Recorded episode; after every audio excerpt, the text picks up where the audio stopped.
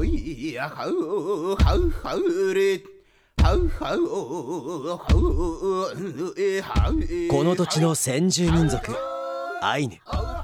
その文化は北海道の大切な財産の一つです。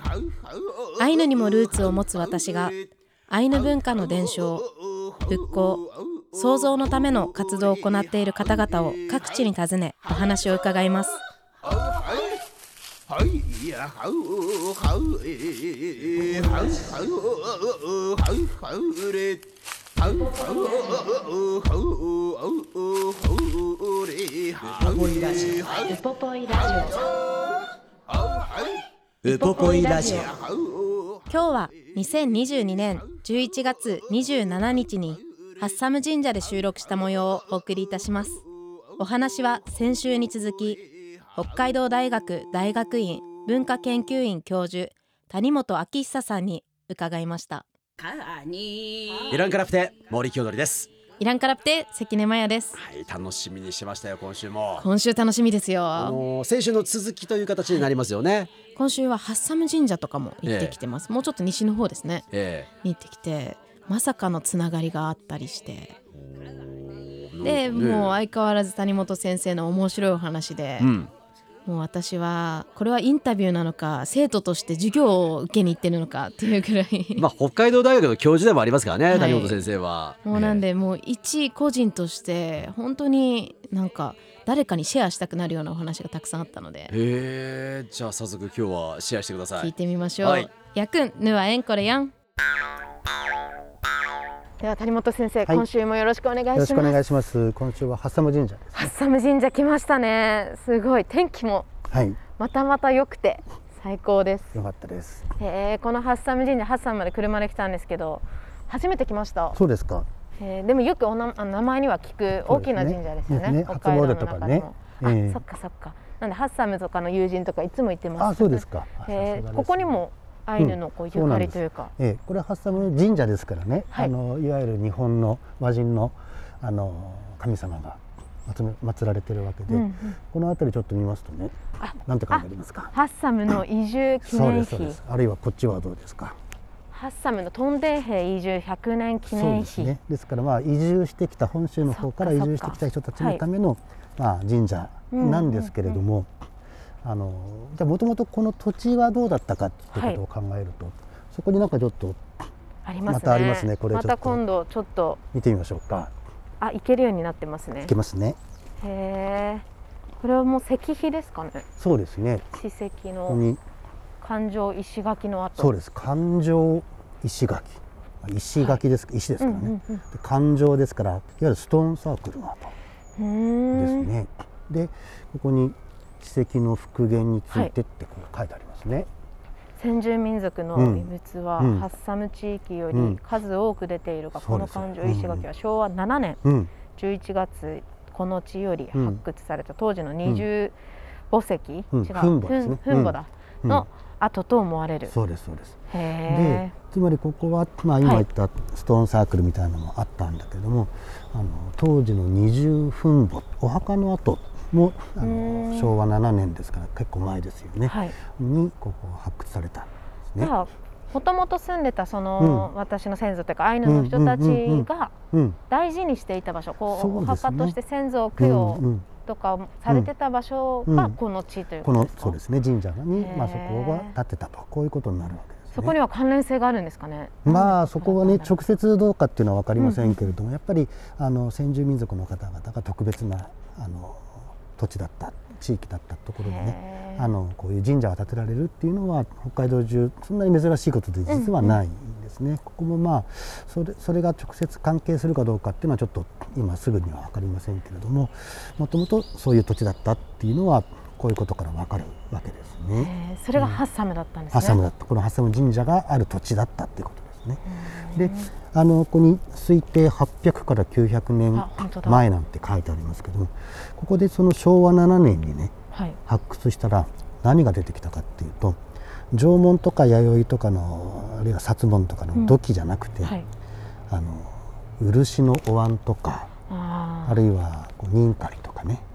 あのつまり私たちがこうイメージするようなアイヌ文化のさまざまなアイテムが出てきたですね。ですからここはつまりそのアイヌの人たちが大昔ではなくてね、はい。まあ、おいつからが大昔かっていうのは難しいですけれども まあつまりあの鎌倉時代とか、日本で言えば鎌倉とか室町時代に今のアイヌ文化のさまざまなアイテムを使ってた人たちがここで暮らしておられた。本当ですね。その漆塗りだったりとか、そうです。巻きとかも。巻きとかもありましたね。そうですそうです。すごい、うん、そういうものがここで出てきてるっていうことは、まあ、札幌、まあ、ここはハッサムですけれども。実はねこのハッサムっていうのはハッサム川の流域なのでここにもやはり今のこれちょっとあの混乱するかもしれませんけど、琴仁駅の近くにハッサム川が流れていたもんですから琴仁駅の近くにコタンがあったんですね。でここはまあもうちょっとそれよりも西ですけどもそんなに離れていないところでこういうまあ墓地のようなものがあったということですので、本当にこう先祖を、うん。先祖にこう送るある意味こうこれが欲しいって夢とかで言われて送ったみたいなものがうん。出土されてるまあそういうことってですね。ですからハッサムコタンって言いましょうかね。はい。ハッサム川流域のアイヌの方々の暮らしのまあ一環としてここがあったっていうことが言えるんじゃないかと思います、ね。じゃあ現代にもやっぱり地名もですし名前とかいろんなところでゆかりが見えたりします、そういうことですね。へー。じゃあさあのうん。前回伺った琴仁さんのうん話とか、うんうん。でハッサムハッサム、うんハッサムは明治の初めはハッサムさんという方がね。いらっしゃいましたので、まあそういう歴史がずっとこうどっかでブチッと切れてるんじゃなくてねうん、連続して明治の初めまでは札幌もねね。あのアイヌの方々の先住民族の歴史があったっていうことが、まあこういうことからもね見えてくるんじゃないかと思います、ね。しかもそうやってこう集団でというか、うん。こうに対する供物みたいなのがあるということは、ここにある程度うん。形成されたうん、何棟かはあるこううんコタンみたいなうんのがあったっていうこと。そうですね。ハッサムのコタンが、うん。あのこの地域をこうまあなんていうんですかね。中心地だったってことになりますね。茶師も。そう茶師もね。そ。そう茶師もハッサムの茶師がありましたしね、はい。そうですそうです、うん、でしかもねそのマキリだとか、はい。あるいは漆のお椀とかっていうのは日本から輸入してくる、うん。輸入してくるものですね。ですから、まあ、ずっとここだけの暮らしではなくってあの本州とも活発なね交易をしてアイヌの文化を持った人たちが札幌の昔には住んでた。こういうことが言えるわけですよね。じゃあその札幌のコタンで生活されてた方たちは、うん。うんそうやって自分たちで自分たちの道を道というかこう文化を築きながらいたところに後からうん。こうある意味うん、都市開発というか、そういうことで明治になってここからら辺も同じそうですそうです。か？屯田ハッ先ほどありましたよね、はい屯田屯田並村ができたりはい。あの移住100年とかねありますけれども明治になってからたくさんのね本州からの人がやってきたと。こういうことになりますね。んそうですよね、うん。アイヌ自身もその前はこう、うん。まあ組織として、うん。なんですかまあ茶師があるのって比うん。較的こう、うんうん。大きなうん、コタンがあったと思うんですけど、うん。ここも同じく大きなコタンがあった。そうですね。ハッサムはねあの日本のね古文書にも出てくるんですね。うんうんあの元禄時代、へね、ー。ハッシャブって出てくる。でこのハッサムのハッシャブ。っていうねハッシャブ。そうハッシャブっていうところのアイヌの人が石狩のね石狩に大きなあの集団があったんですけども、その一部を成していて松前までね挨拶に松前の殿様に行ったっていう記録が残あって本当に大きなそうですねここら辺がじゃあ住みやすかったん、ここら辺が住みやすかったんですかねうん。ねやっぱり川がありましたからねそこでやっぱり鮭やマスをこう、まあ、生産できますしあるいは、まあ、この辺りのお毛皮をね取ってそしてそれを、まあ、日本側にえ交易に出すなんてこともここではあったんだと思います。海も近いですね海も近いですね。チップトラシっていうね、はい。あの地名も残ってるんですね。だから船をこう下ろすところねプラスするところっていうことですから、まあそれはつまりまあた単純に船をっていうよりは松前方面とこう交易をしてた。これがよくわかるんじゃないかとやっぱ地名って面白いですね。面白いでしょ？面白いね うん何がそこで起きてたのかがすごいわかりやすくすんなり入ってきますそもね。うんですね。えへえ、ハッサムそうだったんえだ。うん確かにでもハッサムって日本だったらあまりない響きというか。ね。ハッサムもアイヌ語ですからね。そっか、うんハっていうのが。これね、ハッサムってそうなかなか難しく確かてに難しいですよね。何なのかっていろんな人が考えてるんですけど、まあ説はあってね、はい。ハチャンっ。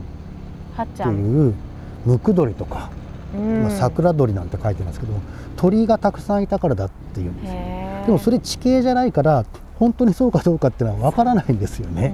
まあハッサムなんかの近くとかかもしれないですね。うなのだからまあいろいろねか考えられるんだろうけれどもまあアイヌ語であることは間違いないけれどアイヌ語であることは間違いないと思います。だけど、まあはいまあそのムクドリかどうかっていうのはちょっとまあ何とも言えないってことですね。もうそれはもう、うんハッサム住人にどんな場所かいっぱい調査して そうですね。ここがここがそうだって地形が分かればねあにのあのしっかりあの検検討はできると思いますね。へえ、すごい知らないことだらけです。うん、あとは茶師ってちなみに私全然知らないんですけど、うん。日本語だったらうん。なんていうんですか？鳥で、砦とかね、えへー。えそういう意味ですね。ええ。鳥で鳥でって言われても私うん。パッと来ないですね。まあおし お城というかね、はい。小さなお城っていう意味ですからね。うんえ実際に何かこう建物があるわけじゃなく私たちこうアイヌの砦っていうのはうんうんうんどちらかというとこう小高い丘えみたいな感じですね。それがハッサムからも見えるんですそうです。ハッサムにもねもうちょっと向こうの方にありますけれどもへーあのハッサム茶室跡っていうのが残っていて、あのこうもちろん今建物がもちろんあるわけではないわけですけれどもこうなんて言うんでしょうかね。崖のなっていてよく見晴らしもあのいいところにある、うん。でそれからなんか戦争があった時には上からしっかりこうね、はい。戦うことができるあの場所にね発掘をするとその溝が出てきたりあのする場所があるんですね。えじゃあ発掘もされてるんですえね。そうですね。ではもうあとはアイヌの方々、うん。まあ、私の先祖うんうん。はどのような活躍というか、うん。どのようなことをこう札幌でされてたんですか、そうですね。この辺りで一番大きな川は石狩川なので、あのハッサム川もそれから先週の琴仁川も、は石狩川の支流ってことになります。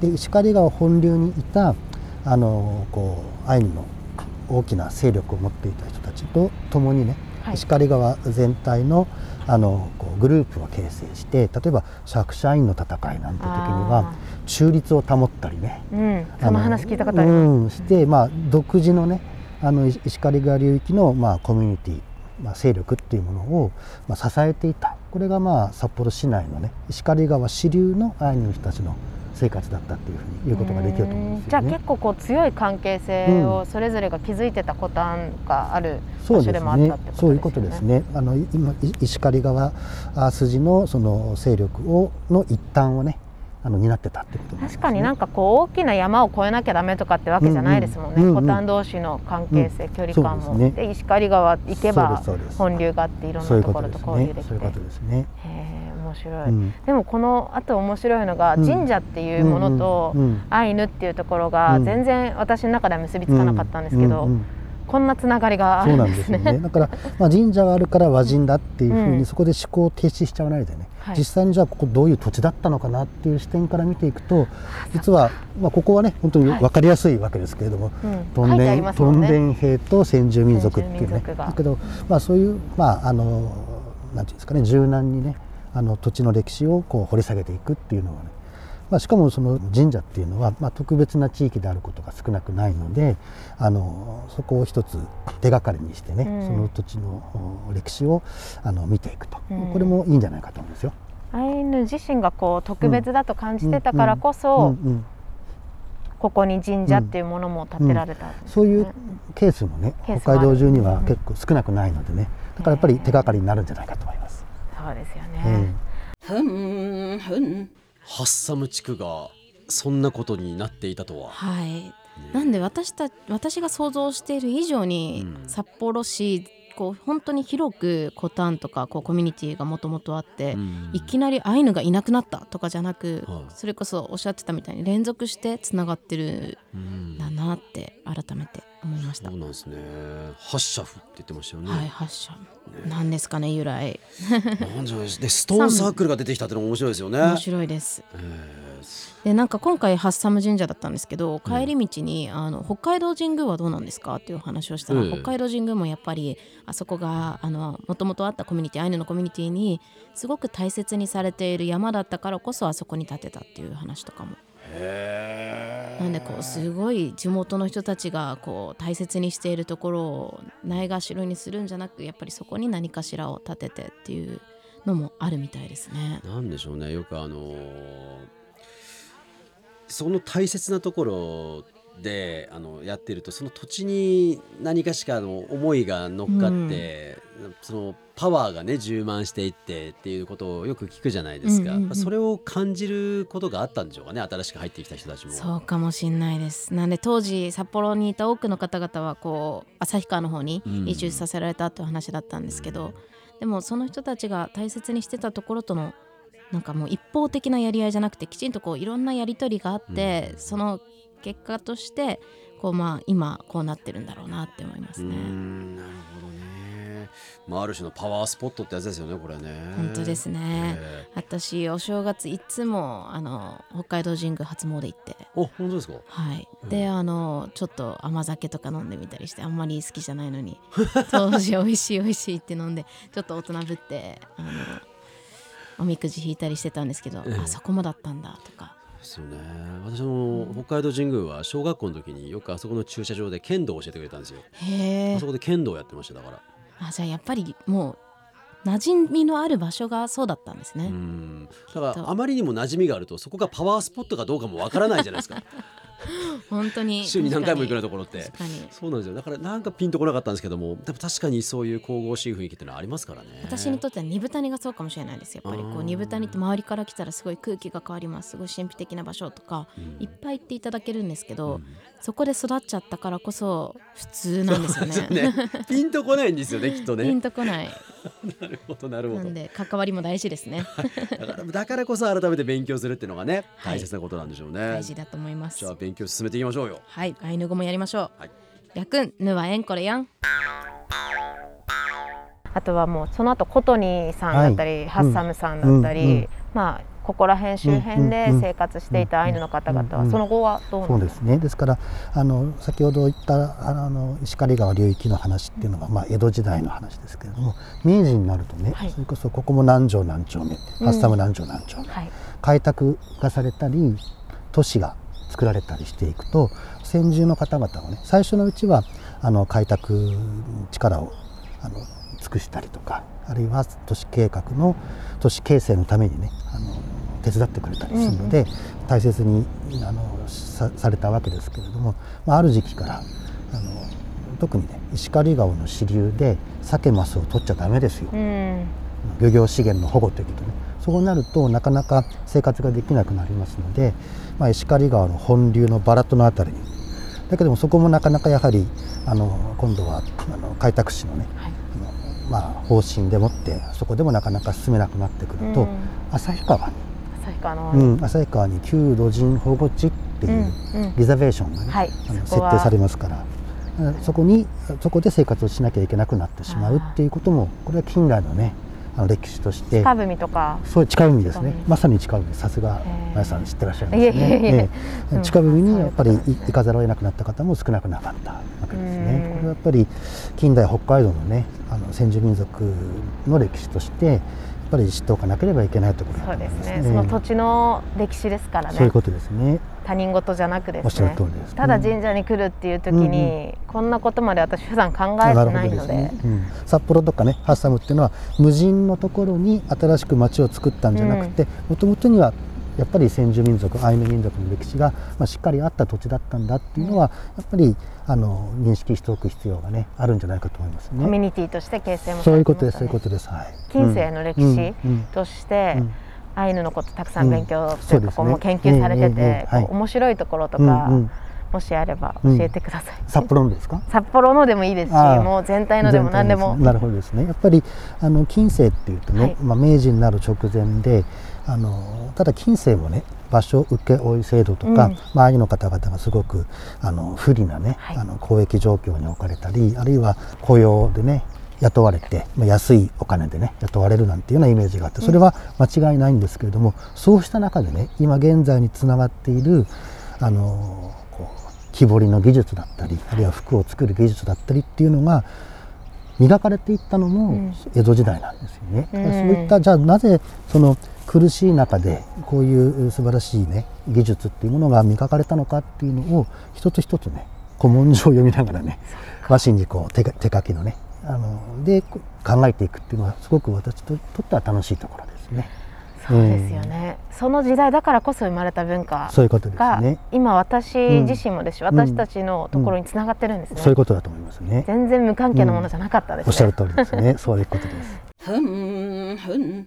面々とつながってますねやっぱりね。はい。えー。つながってますね、ねもう前にもお話ししたみたいにやっぱり生きてる文化なんですね、うん。その時代に合わせて、今どうしてもアイヌのことって伝統とか保護とかって難しいじゃないですか。こううん。どこまでが伝統的なものでどはい。こからが今こう作り出しているものなのかとか、でもどの時代でも文化ってそうやって関わり合ってうん。変わってつながってってるんだなって、そうなんですよね。現在進行形なんですもんねアイヌそうだと文化思います。日本語でも「歴史はやばい」とかってええ今若者が使う「やばい」はいはいはい。ワンチャン」とか。うんうん。で全然多分感覚違く使ってますよね。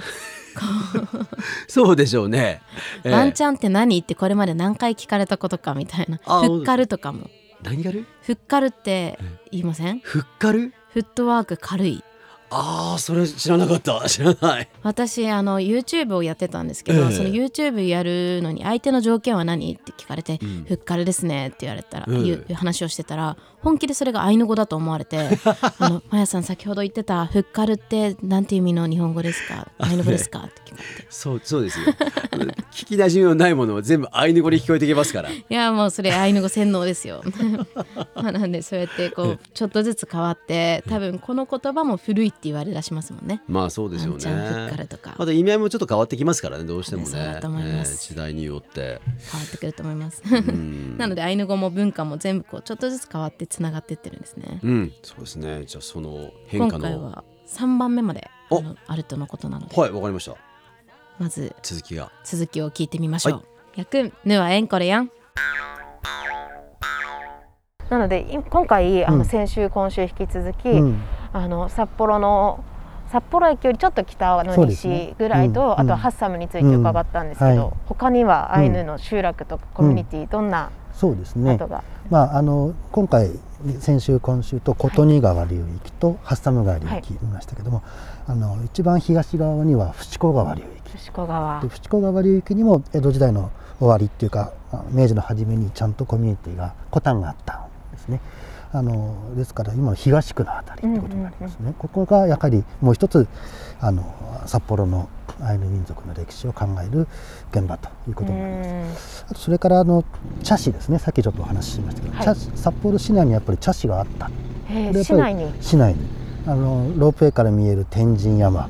それからこのハッサム神社の近くですけれどもあのハッサムのちょっとなんていうんですかね南の方にあのやはり茶師の跡がありましてね。だからそこでアイヌの人たちがその拠点を置いて、うん。まあ、戦いもしてたんでしょう。し、まあ、茶師っていうのはただ単に戦うだけじゃなくてお祭りもしてた、はい。あの場所だというふうにも言われていますので、まあ、お祭りもしていた。つまりアイヌの暮らしがね、まあ、茶師もあってコタンもあって、うん。そして先ほど言った交易もね日本との交易もしているしアイヌ民族のコミュニあのアイヌ民族の中でもねい石狩という中心地があってそこでの一体感があるってこう本当にアイヌの暮らしが札幌市内にもね江戸時代にはしっかりあった。しかも他の地域に比べても面白いコタンの形成のされ方もしてますよね。なんだろうこう、うん。私たち地域、静内は隣ですごい近くあっても、うん。うん。そこまでこう、うん。まあ、うん。言葉もちょびっと違ってきちゃうぐらい、ね。うん。こう多分うん違うコミュニティ意識もあったと思うんだけど、うん。うん。札幌はこう平野だからなんですかね。ねどうなんでしょうかね。なんですかね。まあそのさ茶師があるっていうことはねやはり何らかのこう地域の紛争っていうのはやっぱりあったんだと思うんですよね。で言葉の違いはね分からなくなってしまってますね。ただそのあの札幌で話されていたアイヌ語でどんなアイヌ語だったのかっていうのを調べた先生がいらして藤村先生っていうね、り有名な先生ですけど。やっぱり旭川に行かないと当時のね札幌の言葉っていうのは今は分からなくなってしまったなんてことをおっしゃっていますのでね、まあ、そこが逆に札幌が開拓のね、うん中心地、はい。あのなんていうかな開拓の配電盤っていう人がいるんですよ。さ さ今日さっきあの先週言った北海道大学はもともと札幌農学校だったのでそこを中心にして全土の開拓を、あのしていきますからだからやっぱりあの開拓の中心地なのでアイヌの方々にはちょっと退場いただかなければいけなかった、まあ言葉は悪いですけどもアイヌのコミュニティを排除して大都市札幌を作っていったっていうのがあるので、そういう意味で札幌のコタンっていうものを歴史を考えるっていうのはね近代の歴史を考えるっていうことにもつながっていくとでも私あとびっくりしたのどうが、ぞその前にちらっと伺ったうん北一西二とか、はいはい本当に今で言うとうんもういろんなこう商業ビルが建ってるようなそうですねええああいう都心部からもいろんなものが出土されたりし。てるんですよね。そういうことですね。ですから、あのここのね、ハッサムで出てきているのと同じような、いわゆるアイヌ文化のアイテムっていうものが、札幌の中央区のね、ど真ん中で出てきている。だから、つまり、札幌っていうのは、あの何度も言いますけど、無人の原野を切り開いて街を作ったんではなくて、もともとはやはり先住民族の歴史が、しかも連綿とね、ずっと継続して続いてきた上に、今のね町ができてるんだってことがやっぱり自覚しておく必要があると思うんですよね。そうですね、もう私がショッピングしてるところをもともとうんもしかしたら私の先祖が普通にこう暮らしてたそういうことですね。こう文化築いてたところだっていう。ことですよね。勉強になりました。ありがとうございありがとうます。ございましたいやいらいきれ。やられいや勉強になりました、この日本当に天気も良くて、はで本当11月末だったんで雪が降り出してるぐらいででそんな中でこんなお話を聞いてそれから札幌来るたびに感覚がちょっと変わりました。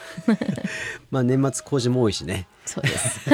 コート入ってましたけどもね。谷本教授のお話を聞いてもらいました、はい。谷本。楽しかったです。勉強になりましたね。2週続けてね札幌市中心部から、まあ、ハッサムの方行って、はい、札幌とそんなつながりがあって思ったんですけど、次回は東京でお話を伺ってきました、お何ですか何ですか？東京の千葉大学の中川博教授ってあの名誉教授なんですけど。東京の千葉大学が不思議 本当だ。東京のディズニーランドみたいなことになってますね、まあ、千葉大学名誉教授の中川博先生に、ええ。ゴールデンカムイのアイヌ語の監修とかもされてる方なんですけど。そうなんですか中川先生、はい、私ももう幼少期からの知り合いの先生で、ある意味こう私の近況報告兼ねて、えいろんなお話を来週は伺ってますと待ってください。次回は神会ならぬカムイ会になりそうですね。カムイ会になりますね。そうですね。ゴールデンですよ。そうですね。わかりました。